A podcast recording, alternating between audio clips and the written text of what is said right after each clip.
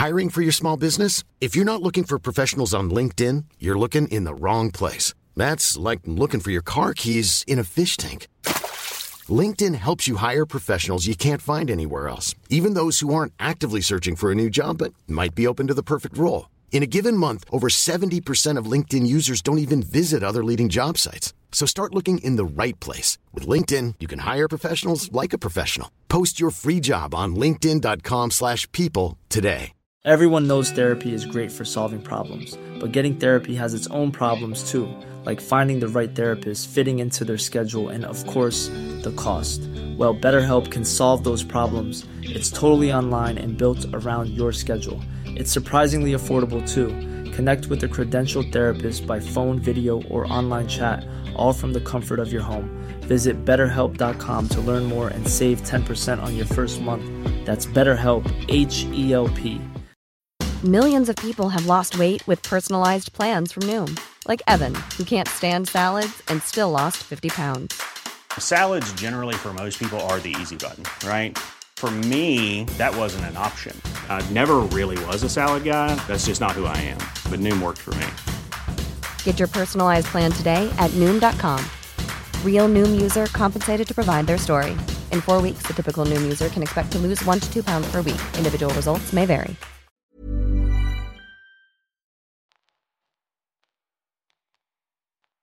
Mictlan Pictures presenta. Capítulo 5 El incidente en el puente de Old Creek. Escrito por Ambrose Bierce. Narrado por Tonatiu Torres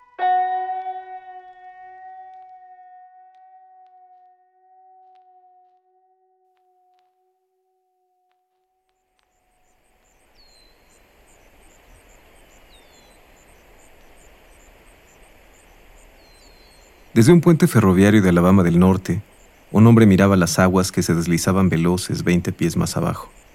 Tenía las manos detrás de la espalda, ceñidas las muñecas por una cuerda.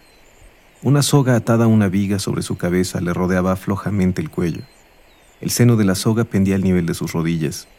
Algunos tablones sueltos colocados sobre los durmientes que sustentaban las vías férreas le sostenían a él y a sus verdugos dos soldados rasos del ejército federal dirigidos por un sargento que en tiempos de paz podría haber sido ayudante de sheriff. A corta distancia, y sobre la misma improvisada plataforma, había un oficial armado con el uniforme correspondiente a su graduación, capitán.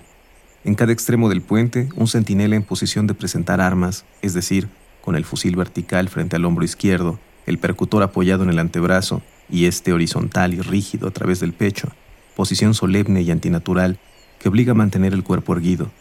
En apariencia, estos dos hombres no debían darse por enterados de lo que ocurría en el centro del puente. Se limitaban a bloquear los dos extremos de la tablazón que lo atravesaba. Detrás de uno de los centinelas no se divisaba a nadie. Las vías férreas penetraban rectamente en un bosque, en un trecho de 100 yardas, y después se curvaban y desaparecían. Más lejos, seguramente, había un puesto de avanzada. El opuesto margen del río era terreno despejado una suave cuesta coronada por una barrera de troncos verticales, astillarada para los fusiles, con una sola tronera por donde asomaba la boca de un cañón de bronce que dominaba el puente.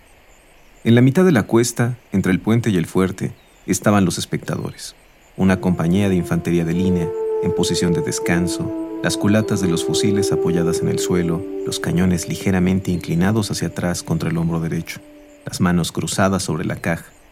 A la derecha de la formación había un teniente, la punta de su espada rayaba el suelo. Su mano izquierda descansaba sobre la derecha. Salvo el grupo de cuatro hombres que ocupaban el centro del puente, nadie se movía. Los soldados miraban con fijeza el puente, pétreos e inmóviles. Los centinelas, apostados en las márgenes del río, parecían estatuas. El capitán, de brazos cruzados, silencioso, observaba la labor de sus subordinados, pero sin hacer un gesto. La muerte es un personaje que cuando viene precedido de anuncio, deben recibir con formales manifestaciones de respeto aún aquellos que más familiarizados están con ella. En el código de la etiqueta militar, el silencio y la inmovilidad son otras tantas formas de respeto. El hombre cuya ocupación en aquel instante era hacerse ahorcar, aparentaba unos 35 años. Vestía de paisano, de hacendado para ser más exactos.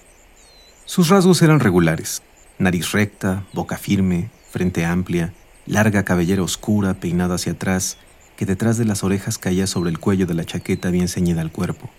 Tenía bigote y barba, en punta, pero no patillas. Sus ojos eran grandes, de color gris oscuro, y abrigaban una expresión bondadosa, sorprendente en quien, como él, tenía la garganta ceñida por la soga. No era, evidentemente, un asesino vulgar, pero el código militar, muy liberal en estas cosas, prevé la posibilidad de ahorcar a toda clase de gentes, sin excluir a los caballeros. Acabados los preparativos, los dos soldados se apartaron llevándose los tablones que les habían servido de sostén. El sargento volteó hacia el capitán, saludó y se colocó tras él. El oficial, a su vez, dio un paso a un costado. Estos movimientos dejaron al reo y al sargento parados en los extremos del mismo tablón que atravesaba tres durmientes. El extremo que sostenía al condenado tocaba casi un cuarto durmiente. El peso del capitán había mantenido firme el tablón, ahora lo afianzaba el del sargento. A una señal de aquel, el sargento daría un paso a un costado, se volcaría la tabla y el reo caería entre dos durmientes. El condenado debió reconocer que el procedimiento era simple y eficaz. No le habían cubierto la cara ni vendado los ojos. Contempló un instante su inseguro apoyo, después dejó que su mirada vagara sobre el agua del río que corría debajo. Le llamó la atención un pedazo de madera flotante que danzaba en el agua, y sus ojos lo observaron descender la corriente. Con cuánta lentitud se movía. Qué arroyo perezoso. Cerró los ojos para fijar sus últimos pensamientos en su esposa y sus hijos. El agua dorada por el sol matinal, las melancólicas nubecillas de vapor allá lejos junto a los márgenes del río, el fuerte, los soldados, el leño flotante, todas esas cosas lo habían distraído y ahora tuvo conciencia de una nueva perturbación que desintegraba el recuerdo de sus seres amados. Era un sonido que no podía ignorar ni comprender. Una percusión aguda, neta, metálica como el golpe de un martillo sobre el yunque del herrero, una sucesión de notas tintineantes. Se preguntó qué era y si estaba lejos o cerca, pues tanto parecía lo uno como lo otro. Su ritmo era regular, pero lento como el de las campanas que tocan a un difunto. Aguardaba cada toque con impaciencia y sin saber por qué, con aprensión. Los intervalos de silencio se alargaron progresivamente. Las demoras se tornaron obsesivas. A medida que se volvían más infrecuentes, los sonidos aumentaban en fuerza y agudeza. Le harían el oído como puñaladas. Sintió miedo de gritar. Lo que oía era el tic-tac de su reloj. Abrió los ojos y nuevamente vio el agua a sus pies. Si pudiera desatarme las manos, pensó. ¿Acaso tendría tiempo para deseñirme la soga y zambullirme en el río? Buceando podría escapar a las balas y nadando vigorosamente alcanzar la orilla, ganar el bosque y llegar a mi casa. Las líneas del enemigo, gracias a Dios, no han rebasado mi casa. Los invasores no han llegado aún a mi esposa y mis hijos. Mientras el cerebro del condenado, más que elaborar estos pensamientos que hemos intentado traducir en palabras, los recibía como fugaces destellos, el capitán hizo al sargento la señal convenida. El sargento dio un paso a su costado. Peyton Farquhar era un hacendado rico, perteneciente a una antigua y respetada familia de Alabama. Siendo amo de esclavos y político, como todos los demás esclavistas, era también naturalmente secesionista de alma y ardoroso partidario de la causa sudista. Motivos de fuerza mayor, que no es menester relatar aquí, le impidieron sentar plaza en el valeroso ejército que luchó en las desastrosas campañas cuya culminación fue la caída de Corinth. La inactividad, sin embargo, acabó por enardecerlo como una afrenta. Deseaba una válvula de escape para sus energías, anhelaba la vida noble del soldado y la oportunidad de distinguirse. Y estaba seguro de que tarde o temprano se le presentaría la oportunidad, como se presenta a todos en tiempos de guerra.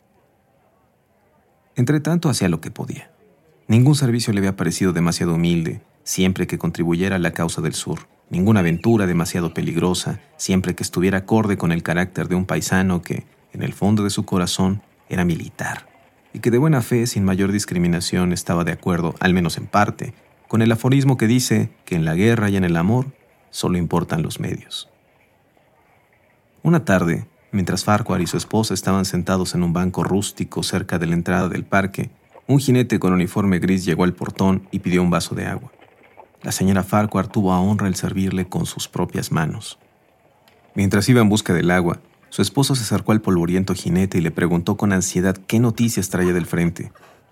Los yanquis están arreglando las vías férreas, respondió el hombre, y se preparan para otro avance. Han llegado al puente de Owl Creek lo repararon y alzaron una empalizada en la otra margen. El comandante publicó un bando y lo hizo clavar en todas partes. Dice que cualquier civil a quien se sorprenda dañando las vías férreas, puentes, túneles o trenes será ahorcado sumariamente. Yo mismo vi el bando. ¿Qué distancia hay de aquí al puente de Old Creek? Unas 30 millas. ¿Y de este lado del arroyo no hay fuerzas enemigas? Solo un puesto avanzado a media milla de distancia sobre el ferrocarril y un centinela en la cabeza del puente. ¿Y si un hombre, un civil, un perito en la horcadura, dijo Farquhar sonriendo, eludiera el puesto de avanzada y dominara el centinela, ¿qué podría hacer? El soldado reflexionó. Estuve allí hace un mes, repuso. Observé que la inundación del invierno último había acumulado una gran cantidad de leños flotantes contra la primera pila del puente. Ahora la madera está seca y arderá como estopa. La mujer trajo el agua que el soldado bebió. Le agradeció ceremoniosamente, hizo una reverencia a su esposo y se marchó. Una hora después, ya entrada la noche, volvió a pasar por la plantación rumbo al norte, de donde había venido. Era un espía federal. Al caer en línea recta entre las traviesas del puente, Peyton Farquhar perdió el sentido, y fue como si perdiera la vida.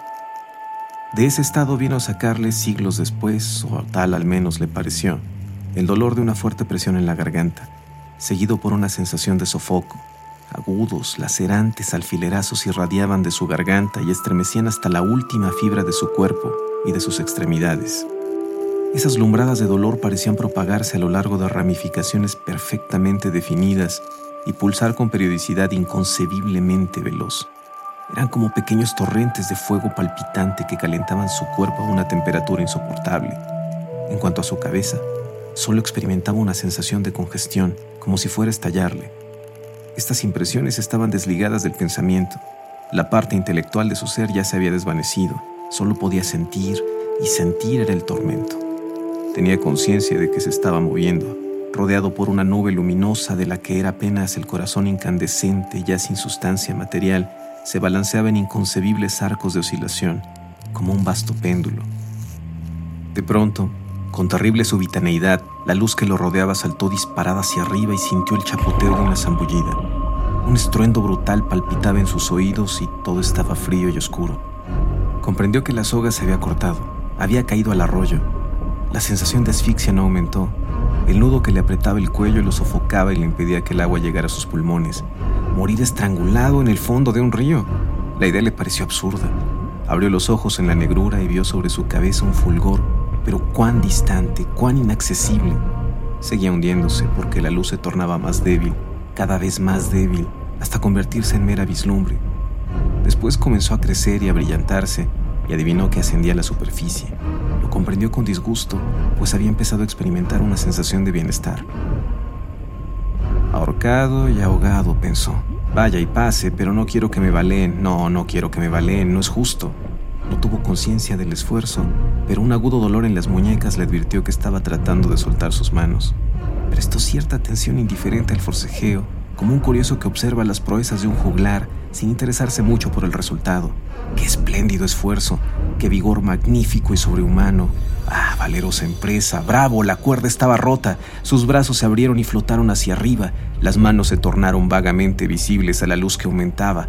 Con renovado interés las observó precipitarse, primero una, después la otra, sobre el nudo que le ceñía el cuello. Lo arrancaron y lo echaron ferozmente a un costado, y las ondulaciones de la soga le hicieron pensar en una culebra de agua. Átenla otra vez, átenla otra vez. Creyó gritar estas palabras a sus manos porque a la ausencia del nudo habían sucedido las espantosas ansias experimentadas hasta ese momento. El cuello le dolía terriblemente, el cerebro lo sentía como incendiado, el corazón que hasta entonces había leteado débilmente le pareció que daba un gran salto y buscaba salírsele por la boca. Sentía todo el cuerpo atormentado y lacerado por insoportables ramalazos, pero sus manos rebeldes no obedecían la orden golpeaban vigorosamente el agua con rápidas brazadas verticales, obligándolo a salir a la superficie. Sintió emerger su cabeza. El pecho se le expandió convulsivamente y con un supremo estremecimiento de dolor, sus pulmones aspiraron una gran bocanada de aire que expelió instantáneamente con un aullido. Estaba ahora en plena posesión de sus sentidos. Más aún, los sentía sobrenaturalmente aguzados y vigilantes. Algo dentro de la terrible perturbación de su sistema orgánico se los había exaltado y refinado a tal punto que registraban cosas jamás percibidas anteriormente. Sentía los rizos del agua, escuchaba separadamente el ruido que hacía cada uno de ellos al chocar con su cara. Miró el bosque en el margen del arroyo, vio los árboles, las hojas, las nervaduras, en cada una vio los insectos que se movían en ellas, las cigarras, las mariposas multicolores, las arañas grises que tendían sus telas entre una rama y otra. Percibió los colores prismáticos de las gotas de rocío en millones de brisnas de hierba, el zumbido de los mosquitos que danzaban sobre los remansos de la corriente, el chasquido de alas de las libélulas, los golpes de las patas de las esquilas, como remos impulsando un bote, oía con perfecta claridad todos estos sonidos. Bajo sus ojos se deslizó un pez y oyó el ruido que hacía su cuerpo hendiendo el agua. Había salido a la superficie, de espaldas al puente. Un segundo más tarde el mundo visible pareció gritar, pausado, tomándolo a él como centro. Y entonces vio el puente, el fuerte, los soldados sobre el puente, el capitán, el sargento, los dos soldados rasos, sus verdugos. Estaban recortados en silueta contra el cielo azul, gritaban y gesticulaban señalándolo. El capitán había desenfundado su pistola, pero no hizo fuego. Los otros estaban desarmados. Sus movimientos eran grotescos y horribles, gigantesca su estampa. Súbitamente oyó una detonación y algo chasqueó en el agua a pocos centímetros de su cabeza, salpicándole la cara. Luego, un segundo estampido y vio a uno de los centinelas, fusil al hombro. Una nubecita de humo brotaba del cañón. El fugitivo vio el ojo de aquel hombre clavado en los suyos, detrás de la mirada del fusil. Era un ojo gris, y recordó haber leído alguna vez que los ojos grises eran los más certeros y que todos los tiradores famosos tenían los ojos de este color. Este, sin embargo, había errado. Un remolino atrapó a Farquhar y lo hizo dar media vuelta. Quedó mirando nuevamente el bosque de la orilla opuesta al fuerte. Una voz clara y penetrante que entonaba una cantilena monótona vibraba ahora a sus espaldas y se deslizaba sobre el agua con una nitidez que perforaba y mitigaba todos los otros ruidos, inclusive el palpitar de las ondas contra su rostro. Aunque no era soldado, había frecuentado los campamentos lo bastante para comprender la significación terrible de ese canturreo deliberado, arrastrado y lento. El teniente, en la orilla, había resuelto intervenir en los acontecimientos matinales. Cuán frías e inmisericordes, con qué entonación inexpresiva y tranquila, presagiando y afianzando la serenidad de los tiradores, cuán exactamente espaciadas cayeron aquellas crueles palabras, Atención, compañía, preparen armas. Listos. Apunten. Fuego. Farco arbuceó. Se hundió todo lo que pudo. El agua aullaba en sus oídos con la voz del Niágara y aún así escuchó el trueno opaco de la salva y al ascender a la superficie halló en su camino relucientes fragmentos metálicos, singularmente achatados que bajaban oscilando lentamente. Algunos lo tocaron en la cara y en las manos, Después se desprendieron y siguieron su descenso. Uno se alojó entre el cuello de su camisa y la nuca. Estaba desagradablemente tibio y Farquhar lo arrancó de un tirón. Al salir jadeando a la superficie, comprendió que había estado mucho tiempo bajo el agua. La corriente lo había arrastrado en forma perceptible. Estaba cada vez más cerca de la salvación. Los soldados acababan de cargar nuevamente sus armas. Las baquetas metálicas llamearon simultáneamente a la luz del sol al salir de las bocas de los fusiles. Describieron un círculo en el aire y desaparecieron en las fundas. Los dos centinelas hicieron fuego de nuevo, por separado, mas sin puntería. El perseguido vio todo esto por sobre el hombro. Ahora nadaba vigorosamente a favor de la corriente. Su cerebro funcionaba con tanta energía como sus brazos y sus piernas. Sus pensamientos tenían la velocidad del relámpago. El oficial, razonó, no repetirá ese error típico del militar riguroso. Es tan fácil esquivar una andanada como un solo tiro. Probablemente ha ordenado ya fuego a discreción. Válgame Dios, no puedo eludir todas las balas. A dos pasos de distancia hubo un tremendo chapoteo y luego un sonido penetrante y móvil que pareció propagarse de regreso al fuerte y culminó en una explosión que conmovió el río hasta sus profundidades. Una columna de agua descendió sobre él, cegándolo, estrangulándolo. El cañón participaba en el juego. Al asomar la cabeza en el hervor del agua convulsionada oyó el silbido del rebote y casi al mismo tiempo la bala tronchaba estruendosamente los arbustos del bosque cercano. La próxima vez usarán metralla. No debo perder de vista ese cañón. El humo me servirá de advertencia. La detonación llega demasiado tarde, demora más que el proyectil. Es un buen cañón. De súbito sintió que giraba y giraba como un trompo. El agua, los márgenes, el puente ahora distante, el fuerte y los hombres, todo estaba mezclado y confuso. De los objetos solo percibía el color, bandas horizontales y circulares de color giraban en el centro de un torbellino y la velocidad de rotación y de avance lo enfermaba y aturdía. Pocos segundos más tarde fue lanzado sobre la grava, al pie del margen izquierdo del río, detrás de una saliente que lo ocultaba a sus enemigos. Lo volvieron a la realidad la súbita interrupción del movimiento y el escosor de una de sus manos lacerada por la arenilla. Lloró de alegría. Hundió los dedos en la arena, la derramó a puñados sobre su cabeza y la bendijo en alta voz. Era como el oro, como una lluvia de diamantes, rubíes, esmeraldas, nada había más hermoso. Los árboles de la ribera parecían gigantescas plantas de jardín. Notó en ellos un orden definido, aspiró a la fragancia de sus flores. Entre los troncos brillaba una extraña luz rosada y el viento arrancaba de sus ramas la música de las arpas eólicas. Peyton Farquhar no sintió deseos de perfeccionar su vida. Se contentaba con permanecer en ese lugar encantado hasta que volvieran a capturarlo. Un zumbido y luego un repiqueteo de metralla que conmovió las altas ramas de los árboles lo arrancaron de su ensoñación. El frustrado artillero había disparado al azar un cañonazo de despedida. Peyton Farquhar se incorporó de un salto, corrió por el declive de la ribera y se internó en el bosque. Anduvo todo el día orientándose por el sol. El bosque parecía interminable. No se veía un claro, ni siquiera una picada de leñadores. Nunca había creído vivir en una comarca tan salvaje.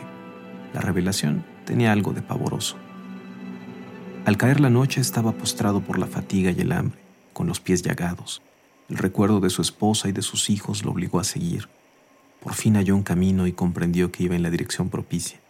Era ancho y recto como una calle de ciudad. Sin embargo, parecía intransitado. Ni campos cultivados lo bordeaban, ni habitación alguna, ni el ladrido de un perro sugería la presencia humana. Los troncos negros de los grandes árboles formaban paredes verticales a ambos lados, convergiendo en un punto del horizonte como un diagrama en una lección de perspectiva. Alzó la vista y vio fulgir grandes estrellas de oro que le parecieron desconocidas y formaban extrañas constelaciones. Abrigó la certeza de que estaban agrupadas en un orden provisto de secreto y maligno significado. Volaban el bosque a ambos lados extraños rumores. Oyó repetidamente murmullos en un idioma desconocido. Le dolía el cuello. Al tocarlo con la mano lo notó horriblemente hinchado. Adivinó un círculo negro donde lo había ceñido la cuerda. Sentía los ojos congestionados. Ya no podía cerrarlos. La sed le hinchaba la lengua, la sed y la fiebre. Para mitigarla sacó la lengua al aire fresco entre los dientes. El césped de la intransitada alameda era como una alfombra blanda. Ya no sentía el camino bajo sus pies. Indudablemente, a pesar del sufrimiento, se ha quedado dormido mientras caminaba porque ahora contempla otra escena o quizás simplemente ha vuelto en sí después de un delirio. Se halla ante la reja de su propia casa. Todo está como lo dejó. Todo brilla espléndido bajo el sol matinal. Seguramente ha caminado toda la noche. Abre el portón, echa a andar por la amplia vereda blanca, ve un revuelo de faldas. Su mujer, Fresca, bella y dulce, baja de la veranda a su encuentro. Al pie de la escalinata se queda esperando, con una sonrisa de inefable alegría, en una actitud de incomparable gracia y dignidad. ¡Cuán hermosa es! Él avanza con los brazos abiertos y cuando va a estrecharla siente un golpe demoledor en la nuca. Una enseguecedora luz blanca fulgura a su alrededor. Oye un ruido semejante a un cañonazo. Después todo es oscuridad y silencio. Peyton Farquhar estaba muerto.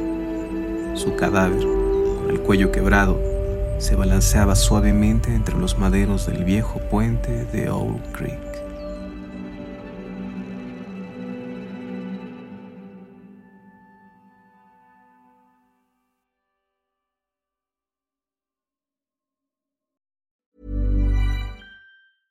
Hey, it's Paige DeSorbo from Giggly Squad. High quality fashion without the price tag. Say hello to Quince. I'm snagging high-end essentials like cozy cashmere sweaters, sleek leather jackets, fine jewelry, and so much more. With Quince being 50 to 80% less than similar brands. And they partner with factories that prioritize safe, ethical, and responsible manufacturing. I love that. Luxury quality within reach. Go to quince.com slash style to get free shipping and 365-day returns on your next order. quince.com slash style.